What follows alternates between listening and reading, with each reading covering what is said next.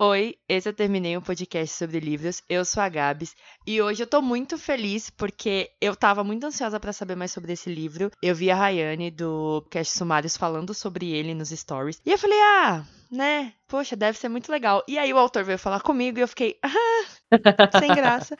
Hoje eu tô aqui com o Gogum pra gente conversar um pouquinho sobre o lançamento dele. Oi, Gogum. Oi, tudo bem? Eu, Gogum.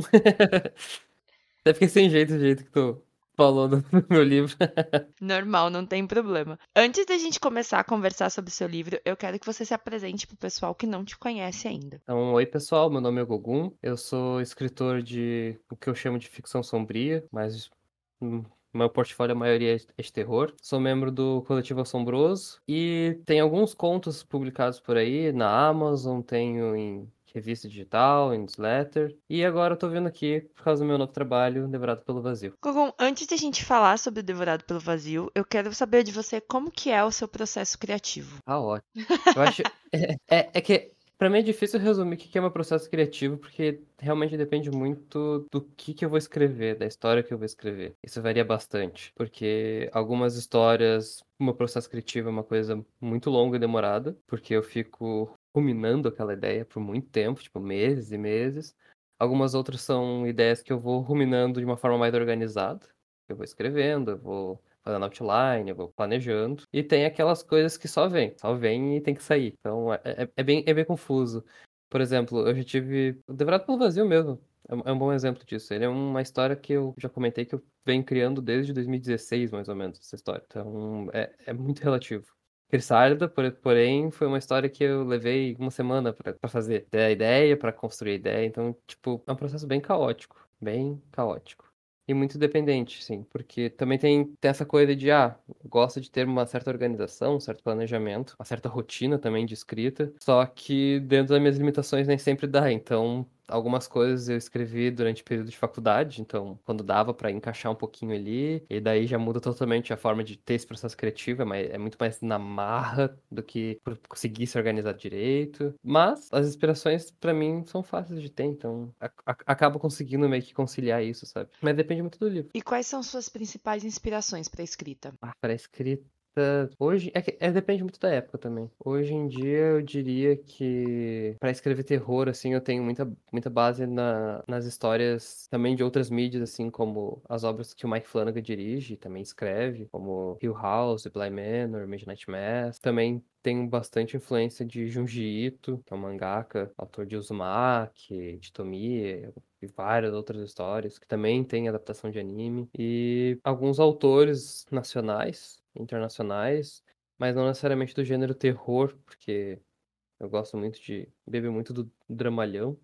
então, tem aí na minha lista de pessoas que me inspiram muito, assim, nas minhas influências, que vem é, por exemplo, o Stefano Volpe, o Alan de Sá, Felipe Castilho, Marina Feijó, Juliana Messi. Tem, tem uma série de pessoas, assim, que sabe, que são pessoas que tu lê e tu tem vontade de querer criar alguma coisa porque tu tá lendo aquilo, aquilo é muito incrível. Quer dizer, pelo menos eu tenho isso, né? Sei como é que é contra as pessoas. Inclusive, eu não sei como é que contigo, se, se tu pega assim também, bate e, nossa, isso aqui é tão legal, queria muito criar alguma coisa por cima disso, sabe? Sim, sim. Tem autores. Boa parte dos que você citou, brasileiros, eu acompanho muito e gosto muito da escrita deles. E eu fico, tipo, me imaginando escrevendo algo próximo, mas às vezes é muito difícil, porque às vezes as minhas referências não são as mesmas, mas ao mesmo tempo eu acho muito legal a forma como vocês criam, principalmente mais, é, mais pro terror ou pro suspense, assim, porque a gente tem que criar essa tensão, né, nas pessoas para elas entrarem na história, porque senão fica só. perde todo o clima do que teria ali escrito. Então eu acho muito difícil essa criar essa tensão e não ficar tão repetitivo, porque tem, assim, tem muita história que é muito parecido a questão de, ah, de perseguição ou de e você ter que criar uma história nova em cima disso e criar esse sentimento nas pessoas que estão lendo, deve ser muito complicado. É, isso, isso é até uma coisa que eu andei conversando recentemente com o Alan. a gente gravou, a gente fez uma entrevista pra newsletter dele. Não sei se já vai ter saído quando, isso, quando esse episódio sair. Mas de como é difícil tu trazer certas histórias, porque parece, principalmente no terror, no suspense, que já tá tudo muito batido, né? Porque, principalmente por causa do cinema, pensa no, no terror e tu logo já vem as ideias do cinema. Ah, o assassino, o slasher, o, o, o susto na casa assombrada e essas coisas. Só que quando tu vai escrever para passar aqui pro Brasil, percebe que o, ainda há muito campo para tu, tu, descobrir, sabe? Dá para e sem contar que se tu não se baseia apenas nessa ideia americanizada do terror, tu tem uma, tem muitas opções do que tu pode fazer. Pode ir muito longe dentro do terror sem necessariamente seguir essas fórmulas, padrões. Então, acaba conseguindo brincar muito com, com várias coisas, né? Tipo, brincar com borboletas, igual eu já fiz, ou coisas do tipo. Questão também, né, cultural nossa, né? Que tem uma diferença muito grande Sim. com questões lá de Sim. fora. Então, a gente pode brincar com lendas, a gente pode brincar com questões regionais. Sim, muda uh... completamente. Ah, tu vai parar pra pensar por, uh, por que que tem tantos slashers, slashers fazem tanto sucesso. Talvez porque lá nos Estados Unidos é muito fácil de alguém simplesmente sair matando um monte de gente do nada, armado. Chegar armado num lugar e matar todo mundo, sabe? E aqui no Brasil já não é tão comum, não é um, um medo cultural tão grande, sabe? Tu vê uma pessoa maluca, tu já, já se arma. Ou então Casa Assombrada. Pô, lá nos Estados Unidos ele, eles não têm muito o que fazer, eles têm caça-fantasmas profissionais, né, entre aspas. Então, assim, é uma outra cultura, uma outra visão. Aqui já no Brasil, não. Ah, essa casa é assombrada. Ok, vou chamar um padre, um pastor, ah, uma mãe de santo, um, um, um mentor espírita e vamos trazer todo mundo pra cá. Porque o brasileiro é assim, sabe? A gente tem outra visão dessas coisas. Então... A gente então demora para acreditar nas coisas também, né? É aquela coisa assim, ah, tá. Uhum. Tá rolando sim. É, tem, essa, tem esse lado, mas também tem o lado de que, cara, a gente não vai ficar brincando com essas coisas. Sim. E a crendice popular tem, tem muitas crendices populares, sabe? E lá nos Estados Unidos não. Então, tipo, lá é mais fácil tu chocar com, com esse tipo de, de ideia. De, nossa, o assombrado, nossa, o assassino. Aí aqui no Brasil, o que que pode chocar, assim? Né? Tu, tu, quando tu para pra pensar no que que pode chocar a nossa cultura, nossa, abre um. É, é, muita coisa, é muita coisa. E se tu sai, como eu disse, se tu sai dessa ideia americanizada, por exemplo, se tu for pegar o, o cinema, a literatura de horror japonês, por exemplo, tu vai ver que se expande muito mais, sabe? Por exemplo, o chamado original, o Ringo, uh, é um livro sobre o medo da tecnologia crescente da época. É basicamente sobre isso a história. Tem seus quês familiares ali, mas é sobre o medo da tecnologia. E é uma coisa que hoje em dia a gente tá vendo por causa da inteligência artificial, sabe? Mas a gente, aqui, aqui no, no, nos Estados Unidos, tiveram que esperar o quê? Chegar a inteligência artificial para perceber que a tecnologia pode ser assustadora? É tipo isso, né? sabe? né? Eles ficaram esperando, e aí hoje o medo deles é o que eles pa passam em Black Mirror, por exemplo. É, sabe? Por exemplo, que, tipo, tu pega o chamado e o medo é que, olha, os nossos meios de comunicação, nossos meios de transmissão de, de, de ideias, tá ficando assustador. Tá entrando num ponto bizarro. Foi na mudança do analógico pro digital, foi naquela, naquele período de, de, de tava trocando as coisas. Isso é assustador se tu parar pra pensar no potencial disso. Enquanto os Estados Unidos pegou esse mesmo enredo e transformou num filme de jumpscare, porque para eles não era interessante debater isso, sabe? E no horror japonês tu encontra muito disso de, desse medo que é não é o medo esperado pela, pelo tradicional americano, sabe? Então, de lá vem muita influência minha, muita inspiração. E como foi para você escrever o Devorado pelo Vazio? Foi meio doloroso, na verdade. Ai, é... sim. Já deu até o um é. negócio. é porque, assim, já comentei nas redes sociais, já comentei também com a Alan. Não tem problema nenhum de repetir isso um milhão de vezes, mas Devorado pelo Vazio é uma história muito pessoal. Por isso que eu, que eu digo que ela está sendo construída desde 2016, porque desde 2016 eu faço tentativas de contar essa história que é muito pessoal. Só que eu sempre tive um bloqueio para contar esse tipo de coisa. Não exatamente por não querer me expor, ou não querer falar sobre isso, mas muito por esse medo de ficarem, ah, só escreve sobre si mesmo, só escreve, sabe? Que às vezes aparece isso, tipo, nossa, só quer falar sobre si mesmo, que, que egocêntrico, só que que, que é arte, se não um pouco de egocentrismo, né? E então, escrever Devorado pelo Vazio foi muito essa coisa de abrir feridas antigas, no meu tempo de adolescente, assim, pegar todas essas, essas preocupações, essas dores que estão lá, ficaram no, passado, mas, né, estiveram comigo e começar a transformar isso em alguma coisa, sabe? Com o dedinho do terror que realmente foi um gênero que me abraçou. Então, foi uma história que originalmente eu tinha planejado que ela fosse um conto que eu ia mandar para uma revista que abriu submissão. E eu cheguei a enviar, só que assim, eu enviei não muito confiante, porque eu senti que faltava alguma coisa naquela história. Né? Tinha 4 mil palavras, tinha uma dezena de páginas só. E não passou na, na revista, obviamente. Realmente não tinha potencial para passar, eu super compreendo. E daí eu mandei para alguns leitores beta darem uma lida para ver o que achavam, se gostavam da ideia. E foi unânime. Quatro pessoas leram e elas, todos falaram a mesma coisa. É muito bom, mas tá curto demais. Não, não desenvolveu direito. Vamos, vamos aumentar isso. Daí eu sentei e vamos aumentar isso. E isso tudo aconteceu em um período relativamente curto de, sei lá, a primeira versão nem um mês, a segunda versão já levei um mês e meio, dois, e a terceira versão mais um mês, assim, foi, foi bem rapidinho. Mas aumentei a história, adicionei mais detalhe, e ainda tava sentindo que, hum, será que agora foi? Daí, quando veio a parte da edição, não tinha ido ainda, tinha coisa ainda para melhorar, tinha coisa para ajustar, mas todo esse processo foi sempre tendo que voltar a essas dores, sabe? E pegando mais um pouquinho das minhas dores do passado. Tem muita coisa nesse livro que ou é inspirado, tipo, quase que uma cópia do que aconteceu, ou é um pouco mais florido com coisas que aconteceram comigo, com amigos que eu perdi no meio do caminho, familiar que eu perdi no meio do caminho, e tem muito disso, assim, então cada escrita era um pouquinho mais de sangue aberto, assim, espalhado por tudo, sabe? Então foi foi uma coisa de, tipo, passar horas escrevendo, assim, um, um, capítulo e, de repente, simplesmente ter que parar e não consigo mais fazer nada no meu dia. Eu preciso sentar e assistir vídeo de One Piece sobre teoria para desligar minha cabeça. Ler Turma da Mônica, como a gente sempre fala quando lê é. livro que desgraça a mente. Mas é, é complicado, por um lado, ao mesmo tempo que deve ter ficado muito bom, porque a gente tá gravando no dia que sai ele, né? Dia 21. Uhum. Uhum. Então, assim, deve ter sido doloroso, principalmente porque revisitar coisas que machucam a gente é sempre ruim. Uhum. Mas, uhum. psicologicamente dizendo, muitos profissionais dizem que a escrita psicológica, né, que seria essa, de colocar para fora o que você passou, faz muito bem para as pessoas que estão tentando se livrar desses uhum. sentimentos ruins. Então, assim, deve ter sido catártico para você escrever isso, ao mesmo tempo que você pensou, cara, por que, que eu tô pensando nisso de novo?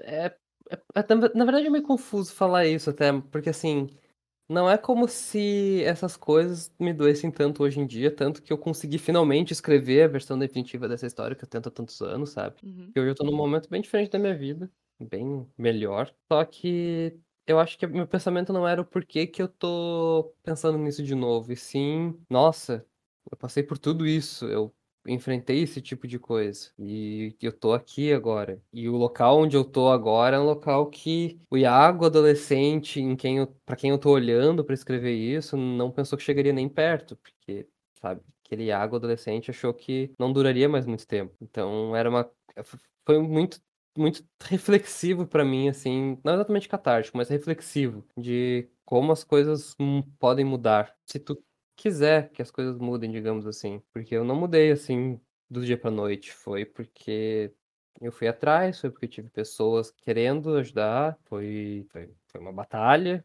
foi, foi difícil. E mas olhar assim para trás e pensar, nossa, como que isso aconteceu, sabe? Como, como, como, como passei cheguei, por tudo cheguei... isso e cheguei aqui, né? Exato, sabe? E chegou sabe? inteiro, né, basicamente. Cheguei relativamente inteiro. É, a gente perde algumas coisas, mas às vezes a gente não perde, né? A gente só então. deixa, né? É bem isso. E quais são é. suas expectativas pro lançamento? Eu sei que você não queria falar disso, mas eu quero saber. Sou a host é que eu... chata que quero saber quais são as suas expectativas. É isso. É. Eu sei que não é, não é para ser, não é para ser egocêntrico, mas é que realmente eu quero, eu queria mesmo saber o que, que você espera que as pessoas esperem, sabe? Sim.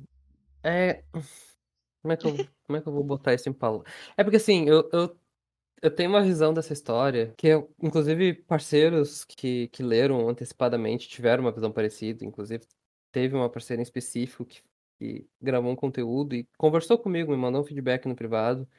E eu acho que é isso que eu, que, que isso que eu vou falar agora é que eu espero que as pessoas sintam ao ler.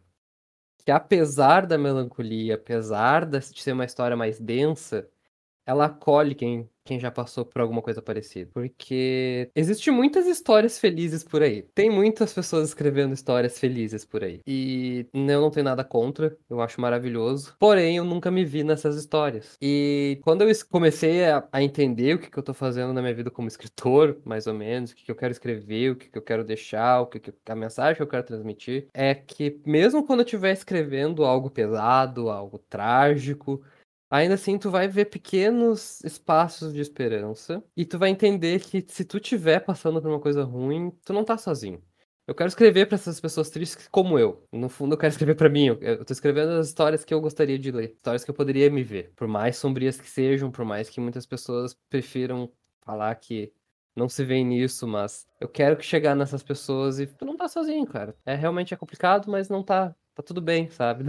dá, pra, dá pra seguir. Eu acho que Eu a acho gente que tá essa- num momento da vida, assim, depois de tudo que aconteceu, pandemias e afins, que a gente precisa de pessoas que digam que a gente não tá sozinho. Basicamente, eu tenho Sim. lido muito sobre isso, porque é... realmente não quero mais tantas histórias felizes. Eu- e assim, eu, eu realmente não tenho absolutamente nada contra histórias felizes. Eu gosto de não. histórias felizes também. Só que é realmente eu nunca fui o tipo de pessoa que conseguia se identificar com essas pessoas felizes. Você tava E- num momento que não tava feliz. Pois então, é, é, é sempre- é que eu sempre fui uma pessoa mais, mais assim, introspectiva, mais reflexiva, né? A criança que com sete anos fala que a vida é uma porcaria e, e a gente só tem que seguir em frente. Então, eu, eu, cresci, eu cresci não sendo bem essa pessoa e, e tudo bem, sabe? Só que Sim. acho que a minha expectativa maior com essa história é essa, é que as pessoas que passam ou já passaram por coisas difíceis, por luto, por depressão, coisas assim, sabe? Mais pesadinhas, mesmo sendo uma história densa e sombria, vejam que é, outras pessoas também passam por isso. Tu não tá sozinho, tem outros modos de lidar com isso. E de novo, mesmo que a história seja pro lado mais trágico, porque tem coisas ali pesadas mesmo. Mas esse feedback foi o que mais me pegou, assim, que eu acho que é o que mais eu desejo como escritor mesmo, sabe? E o que, que tem de mais diferente na escrita desse livro pro seu anterior, né? O mais famoso, que é o Crisálida? Nossa, muita coisa. Uau! Nossa! A Cressálida já tem uns. De lançamento no, no cenário independente, assim, da Amazon e tal, né? Ele já tá com seus quase três anos de, de existência, né? Mas ele era uma história um pouco mais antiga, na verdade, porque ele foi escrito para um concurso no Wattpad e depois só reformulado para uma publicação independente na, na Amazon. Então, assim, essa história foi escrita 2019, 2020, é completamente diferente. Temos, tivemos uma pandemia no meio disso que transformou bastante a minha visão de mundo e forma de escrever também, né? Ca- Dá uma Mas- causada maior, né? A pandemia deu. Pra quem gosta Então. de escrever suspense e terror, foi um momento maravilhoso na vida. o jovem que lute. É isso. O jovem que lute. Ah, tá louco. Não vamos Mas- pensar sobre isso, obrigado, galera. Dá até uma bad aqui no podcast. Nossa. fala, "Ah, poxa, tristão. É que é- foi uma loucura, né? Pensar que aconteceu isso. Pensar que a gente talvez não Então- poderia mais ver nunca mais ninguém na vida. Então, né? Deus, Não, caos. olha, é que o pior de tudo é, é- é ter sido a pessoa que falou- avisou todo mundo, ó, preparem uns dois anos aí que a gente não sai mais. Né? Que isso, é, pois é, queria não, ter- não estar certo. Mas, mas, assim, o que esperar de diferente, eu acho que eu vou pegar coisas que pessoas que leram antecipadas falaram, tá? E que conhecem Crissari. Uma escrita mais madura, uma escrita mais fluida, um enredo, não digamos, não, eu não diria mais sério, mas que entende melhor o que, que tá querendo, pro- o que tá propondo ali, sabe? Porque o Crissari, ele, é- ele é curto, ele é bem curto, sei lá, acho que tem 26 páginas, 20 páginas da história em si, e ele é muito mais contado, ele é mais direto, ele é mais rápido. E o Devorado pelo Vazio é uma história de 150 páginas, praticamente, 140. E ele tem muito mais momentos. É uma... O Devorado pelo Vazio é uma história muito mais mostrada, muito mais. Tu vai ter muito mais. Um ritmo mais devagar, que vai te fazer entrar mais naquela, naquele, naquele universo. Eu acredito que seja mais assustador também. Mas principalmente ele é mais maduro. Minha escrita mudou bastante nesses últimos tempos, muito mesmo, tanto por estudo quanto por aprendizado da vida, assim, e por, porque eu sabia melhor o que eu tava querendo fazer com aquela história, sabe? E isso faz bastante diferença. Ah, sim, sim. Mas também talvez a, o foco também dos, dos dois sejam diferentes. É, o, o, o foco é diferente, assim. É, que- é que assim, o, como o Cristal ele lida muito com influência psicológica no sobrenatural e vice-versa, sobrenatural no psicológico, isso, digamos que é meio que se repete em certa forma. Sim. Mas enquanto Crissálida, eu acho que eu, eu tava muito mais focado em questões mais de sexualidade, religião. Nesse é muito mais o foco no, no eu. Sim. Eu acho que é é uma história pra quem tu vai ler e tu vai olhar pra si mesmo, querendo ou não, porque ela é uma história muito mais do eu, o eu e o sobrenatural. É bem isso. Eu vou te perguntar isso, mas assim, eu odeio fazer esse tipo de pergunta para autor. As pessoas gostam de causar, mas enfim. Que qual é o seu personagem favorito, né? Porque como que você pergunta pro autor qual é o personagem favorito Obra? dele dos livros dele? É, é triste pra caramba fazer esse tipo de pergunta. Mas ainda mais nesse texto, no caso. personagem favorito aqui não, não tem.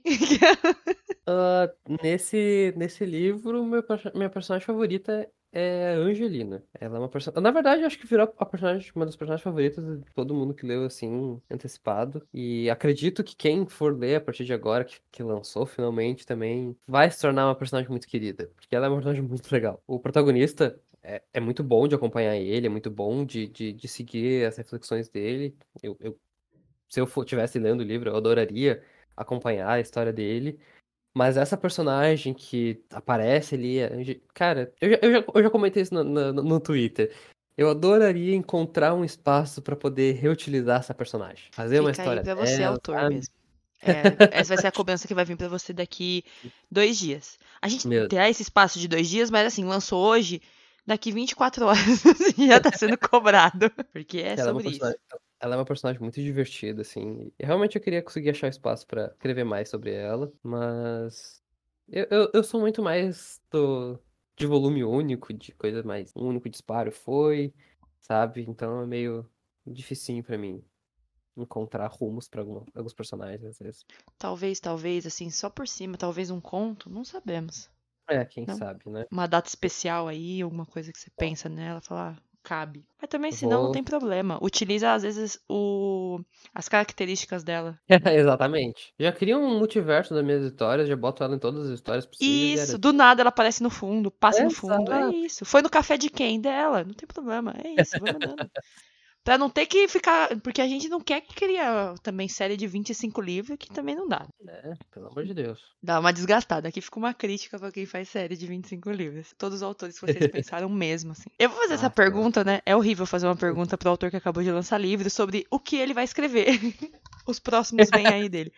Mas, né, não sei. Às vezes você tá escre- escreveu esse, mas já tava com planejamento pra outros. Então, se você tiver algum vem aí e puder falar pra gente sem quebra de contratos, porque também a gente não quer causar aqui também. Por gentileza. Na verdade, eu escrevi o Devorado pelo Vazio quando eu tava terminando a última versão de um romance de terror também. Eu falei muito nas redes sociais, mas eu ainda tô vendo qual vai ser o melhor caminho pra essa história, definitivamente. Mas eu tenho uma história já pronta, né? Que é um também é um terror dramático, mas ele envolve uma coisa mais horror cósmico também, e vai pra umas viagens mais malucas assim. E mas o que eu tô começando a me organizar, começando a me organizar é bom, né? Porque assim, período promocional de livro é uma loucura. Sim, sim. Os últimos dois, três meses totalmente focado nessa campanha. Autor Então- independente, gente, saiba É. disso. Não só autor independente, mas quando você também for publicado, lembre-se disso. Ah, meu livro vai lançar daqui um mês. É um mês antes, um mês depois, e se reclamar mais uns dois meses pra frente, você falando só desse livro. Esquece Cara, sua vida eu- social. Eu tava vendo um podcast do com o Tyler, the Creator, que é um rapper, ganhou dois Grammys já, e muito o trabalho dele atual. E ele falou uma coisa que ficou muito forte comigo, que ele tava falando que hoje em dia pessoas esquecem muito rápido das coisas, porque tem muita coisa acontecendo. Então, por exemplo, se eu te mandar uma mensagem de texto agora, até o final do dia vai ter acontecido tantas coisas que é capaz de eu ter esquecido que eu te mandei uma mensagem. Por isso, segundo ele, o trabalho dele como artista não é simplesmente criar algo, é criar aquele algo e começar. Ei, pessoal, eu criei isso aqui novo.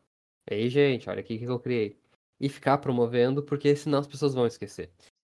Isso foi uma coisa que ficou muito comigo. E assim, cara, período promocional é isso. tô há dois meses numa campanha de pré, pré-história, um mês de pré-pré-venda, mais um período de pré-venda. E ainda tem muita coisa ainda para ser feita, ainda tem muito, muita, muita coisa para ser feita, porque ainda tem que manter. E isso hoje em dia não é a realidade só do, do independente, como tu disse, né? E eu não tenho nada contra essa questão do artista vendendo a própria obra e o artista como um, um promoter da, da própria arte, sabe? Porque, assim, quem consegue pensar, tratar melhor a tua obra do que tu mesmo? Adoraria estar com uma equipe de marketing no, né, no momento. Não consegui ter uma equipe de marketing comigo, mas quando eu puder, eu com certeza eu quero ter assessoria, quero ter coisas do tipo, né? Isso são custos e custos, vai somando os custos fica pesado, né? Mas eu acho que o artista tem que sim dar essa atenção e tem que promover e tem que ter esse espaço. E às vezes tem que dar uma pausa sim na produção de outras coisas para poder se focar nessa divulgação, nessa promoção. E eu não vejo problema nisso. Mas eu queria já estar tá começando a, a arquitetar melhor uma história que eu uma ideia que eu tenho, que é também de terror. Olha que maravilha. E eu tô muito afim de escrever isso de uma vez e nem sei ainda para que rumo vai isso, mas eu sei que vai ser também mais ou menos o mesmo tamanho de Levrado pelo Vazio. Mas nos últimos três meses, ainda vou seguir por mais um mês mais ou menos, totalmente promovendo esse livro, o Levrado pelo Vazio, então nem consigo pensar muito para onde é que vai. Mas tem uma, uma eh, história pronta já na gaveta, já tá, tá prontinho ali. É bem isso que você falou. E ainda mais a gente vai se a gente focar só no mercado editorial, tem editora que lança 20, 30 livros por mês. Sim. Fora os independentes, que assim, é muito livro independente que sai. Exato. Então, assim, ou você promove ou você promove, porque vai ser Exato. só mais uma postagem passando na, na, timeline e é isso, vai seguir a vida. Não só isso, como as timelines hoje em dia estão tudo bugando o tempo todo, né? Maravilha. Eu não vou, eu não vou entrar nesse método, senão eu vou ter que sair na mão com uns 35. Ah, é. tá louco. É, e ainda mais agora que você tem limite de leitura de algumas coisas, né? Ah, nem então. Mas é, mas é, é importante, e é, é isso que você falou também. Quem conhece melhor a obra que escreveu do que o próprio autor? Então, você vai ter uma visão muito maior e muito melhor para promover o seu trabalho do que você colocar na mão de alguém que, tipo, você só passou, sei lá, um release ou alguma informação que a pessoa nem leu às vezes. Então, é muito legal você trabalhar isso e também é bom para você também, assim, sei lá, trabalhar aquilo que você é. gosta, é. né? Dá uma então, valorizada. É, é que hoje em dia a gente tem muito essa discussão sobre o escritor ter que ser isso, aquilo, aquele outro. Uhum. E realmente eu concordo, é, é uma coisa muito pesada e difícil e nos tira um pouco o foco da escrita. Realmente, eu acho que o ideal seria a gente ter melhores condições para poder uh, delegar algumas, algumas coisas para outras pessoas e que todo mundo pudesse fazer isso, sabe? Mas eu não acho que seja um grande problema hoje em dia tu poder aproveitar o espaço da internet ou outros espaços para se promover, porque tem gente que não chegaria em muito lugar se não fosse por isso e se não fosse na marra mesmo. E assim, aí vamos para uma outra, para algumas outras questões, né? Se tu não é uma pessoa branca com dinheiro, se tu não for na marra e nessa promoção constante, nessa insistência, o que que te sobra, né? Queríamos que fosse igual para todo mundo, mas não é, então nem o algoritmo deixa ser igual. Nem o algoritmo deixa ser igual. Então, assim, a, aquele, aquele cantinho que tu quer tanto, que tu almeja tanto, infelizmente, para algumas pessoas, não vai ter como chegar lá da mesma forma, e se é que tem como chegar lá. Então, às vezes, tu vai ter que criar esse teu espaço. É, é um infelizmente por toda a questão social, mas, assim, pelo menos a gente tem como tentar ir bater um pouco de frente, tentar ir contra essa maré que vai sempre tentar derrubar o, o abre aspas, mais fracos nessa cadeia toda, né? Então, de novo, adoraria estar com uma equipe de marketing inteira para trabalhar comigo, mas ainda assim eu estaria muito próximo de tudo, porque eu conheço minha obra melhor que ninguém e eu, adoraria, eu adoro participar dessas coisas, né? Eu adoro Sim. poder. Inclusive, é. isso, eu, isso tudo que eu falei é capaz de ser cancelado ainda por aí. Ah, com certeza, com certeza. E eu, e eu vou ser cancelada junto, porque eu tô dando espaço. É isso, galera. Ah, que triste, mentira. Pode mas não, mas eu acho que não, não tá nem um pouco errado, e é uma discussão que aparece a cada dois meses no Twitter, se você parar pra pensar, uhum. sobre qualquer lançamento, qualquer evento, qualquer post, qualquer coisa que acontecer. E que ao mesmo tempo as pessoas discutem e aí duas semanas depois as pessoas esquecem. Mas eu acho importante, sim, eu acho que mesmo que ah, tenha equipe e tudo mais, eu acho que o autor tem que participar do trabalho dele, para ele saber o que tá acontecendo também, ah, tem uma equipe fazendo, mas ele tem que estar tá presente também para saber o que tá sendo feito. Sim. E poxa, meu, é, é tão complicado hoje você fazer qualquer coisa artística num, em qualquer área. Você lançar isso e você não participar, fica tipo, ah, foi isso, é isso aí, galera, valeu. Essa, assim, a minha visão sempre foi muito de, cara, eu quero escrever, eu não quero ficar promovendo, eu não quero ser o marketing, eu não quero ser isso. Eu também tinha muito forte essa visão. Acompanhando artistas do meio musical que eu gosto, assim, porque eu não acabei citando, mas, tipo, coisas que me inspiram muito são músicas também. uh, esse livro mesmo tem uma, uma inspiração bem forte numa música em específico, mas enfim, alguns artistas que eu acompanho, assim, tipo, o Tyler, The Creator, que eu já comentei, ele é um que advoga muito por isso de, cara, tu criou algo e tu vai só jogar um stories perdido, um post ali, e eras isso. Cadê o orgulho naquilo que tu criou, cara? Cadê aquela alegria que tu criou algo e tu trouxe pro mundo, sabe? Tem, tu vê, acredito, acho que, acho que eu te vi comentando, inclusive, nas redes sociais, mas tu vê a promoção que tá sendo para o Jungkook agora com o Seven. Não vou entrar nesse mérito, que nesse podcast vai ter 3 horas e meia. Eu estou com ódio. É, estou com eu, ódio. Não, temos a parte que a gente tem que criticar, porque né, a empresa. 35 assim... versões da mesma música, que é só uma música, enquanto tem sete pessoas lançando álbum e não sai um post. Era só Exato. isso que eu queria deixar aqui. Hype, te odeio. Mas... Obrigada. Então. E o Jungkook tá. Mas ele tá lá, tá tá participando das coisas, tá fazendo. Sim, lançando vídeo, dançando, indo pra não sei aonde, Exato. sem voz, doente, Cara, mas ele tá participando. Não, e assim, aí tu para e pensa, eles realmente precisam fazer isso? Eles não precisariam fazer videozinho de TikTok e tudo Sim. mais, porque eles têm uma fanbase muito grande. Só que, cara, é o orgulho de estar tá criando algo, tu tá Sim. feliz com aquilo. Transmite isso para as pessoas que tu quer alcançar, sabe? E ainda faz e com que as não... pessoas queiram mais ainda que você continue fazendo, porque se Exato. elas gostaram, mas elas veem que você também gostou, não tá fazendo meio que obrigado. Então, tipo, uhum. cria uma intimidade demonstra maior. Demonstra aquela paixão que tu tem pelo que tu, pelo que tu tá criando, sabe? Sim. E quando isso começou, quando eu tive esse estalo por ver BTS, Tyler, uau. GPS, uh, BTS, Tyler, o DPR Ian, o DPR Live, vários artistas assim têm uma, uma, força, uma força de promoção muito grande e a forma como eles veem isso, sabe? E Cara, mudou completamente pra mim nessa, nessa, nessa ideia de que vamos usar as ferramentas que eu tenho. Só que o que fez o estalo final, assim, principalmente na campanha Devorado pelo Vazio, porque a campanha Devorado pelo Vazio é algo muito único, assim, na minha carreira. Eu nunca parei para fazer algo tão bem construído, mas foi muito por causa da Liz Santana, do outro 500, e a newsletter dela e os comentários que ela faz, que ela advoca muito pelo direito da pessoa, na hora de se promover, fazer o que está ao alcance dela, sabe? A gente vive num mundo de tantas fórmulas e tanto faça isso, faça aquilo, e eu sempre me senti também preso a isso, tipo, ah, eu tenho que seguir fórmulas.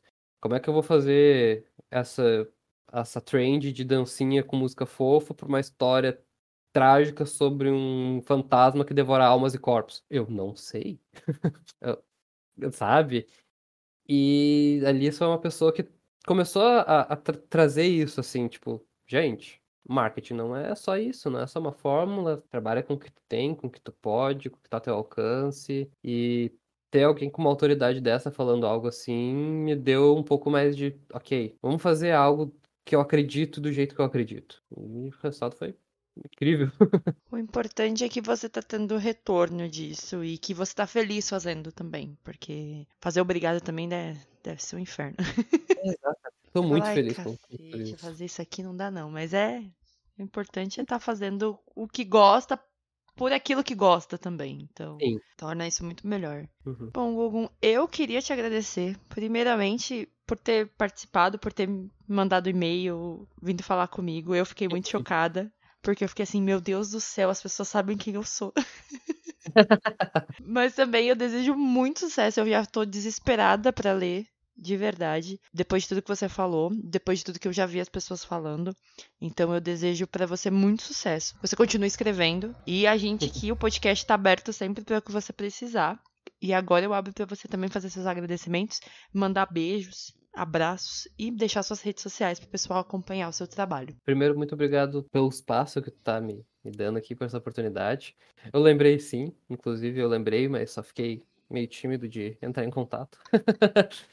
eu tenho esse probleminha. Mas muito obrigado aqui pelo espaço. Eu tenho que agradecer, eu vou ficar agradecendo isso por muito tempo a todo mundo que participou comigo nessa pré-venda, porque foi fantástico. Eu agradeço a cada pessoa que compartilhou, que tirou seu tempo lendo, que comprou. Eu agradeço muito aos amigos dessa jornada que estão por trás das cortinas. O Victor Marques, Levi, Marina, o pessoal do Coletivo Assombroso inteiro, tem muito que agradecer, porque foi demais isso. E eu realmente preciso dizer que eu espero que quem for ler Devorado pelo Vazio possa se sentir um pouco polido e possa aproveitar a história. Acho que se eu ficar fazendo muitos agradecimentos, eu vou ficar umas duas horas aqui agradecendo, porque eu sou uma pessoa muito grata por muita coisa e por muita gente. E então, vou só deixar agora né, falar minhas redes sociais, porque senão vou ficar até emotivo demais.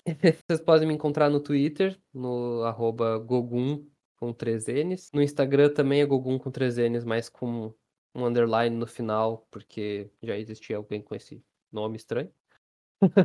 São as duas redes principais que eu uso, principalmente o Twitter. E, por favor, deem uma conferida no Devorado pelo Vazio, que tá na Amazon e no Kingdom Limited, pra todo mundo. Quem já leu algo do Gogum, manda pra gente, manda pra mim no arroba TermineiCast, manda pra ele lá no Twitter. Leiam, avaliem na Amazon, por favor, é sempre importante. Eu sempre digo isso para todo mundo que lê independente e também que não lê independente, já lê livro publicado por editoras, enfim, avaliem, porque é sempre legal para os autores terem esse retorno. E adquiram ele. Esse podcast vai estar tá saindo, vai, cinco dias depois que foi lançado, então, assim, por favor, vão lá, leiam. Sintam-se tocados pela história, vão lá depois conversar com ele. Xinga ele também, pode xingar ele no Twitter, eu deixo. Mas eu com respeito. Pode, pode xingar, Xinguem no Twitter com respeito. É isso. Como xingar no Twitter com respeito, vocês ficam aí.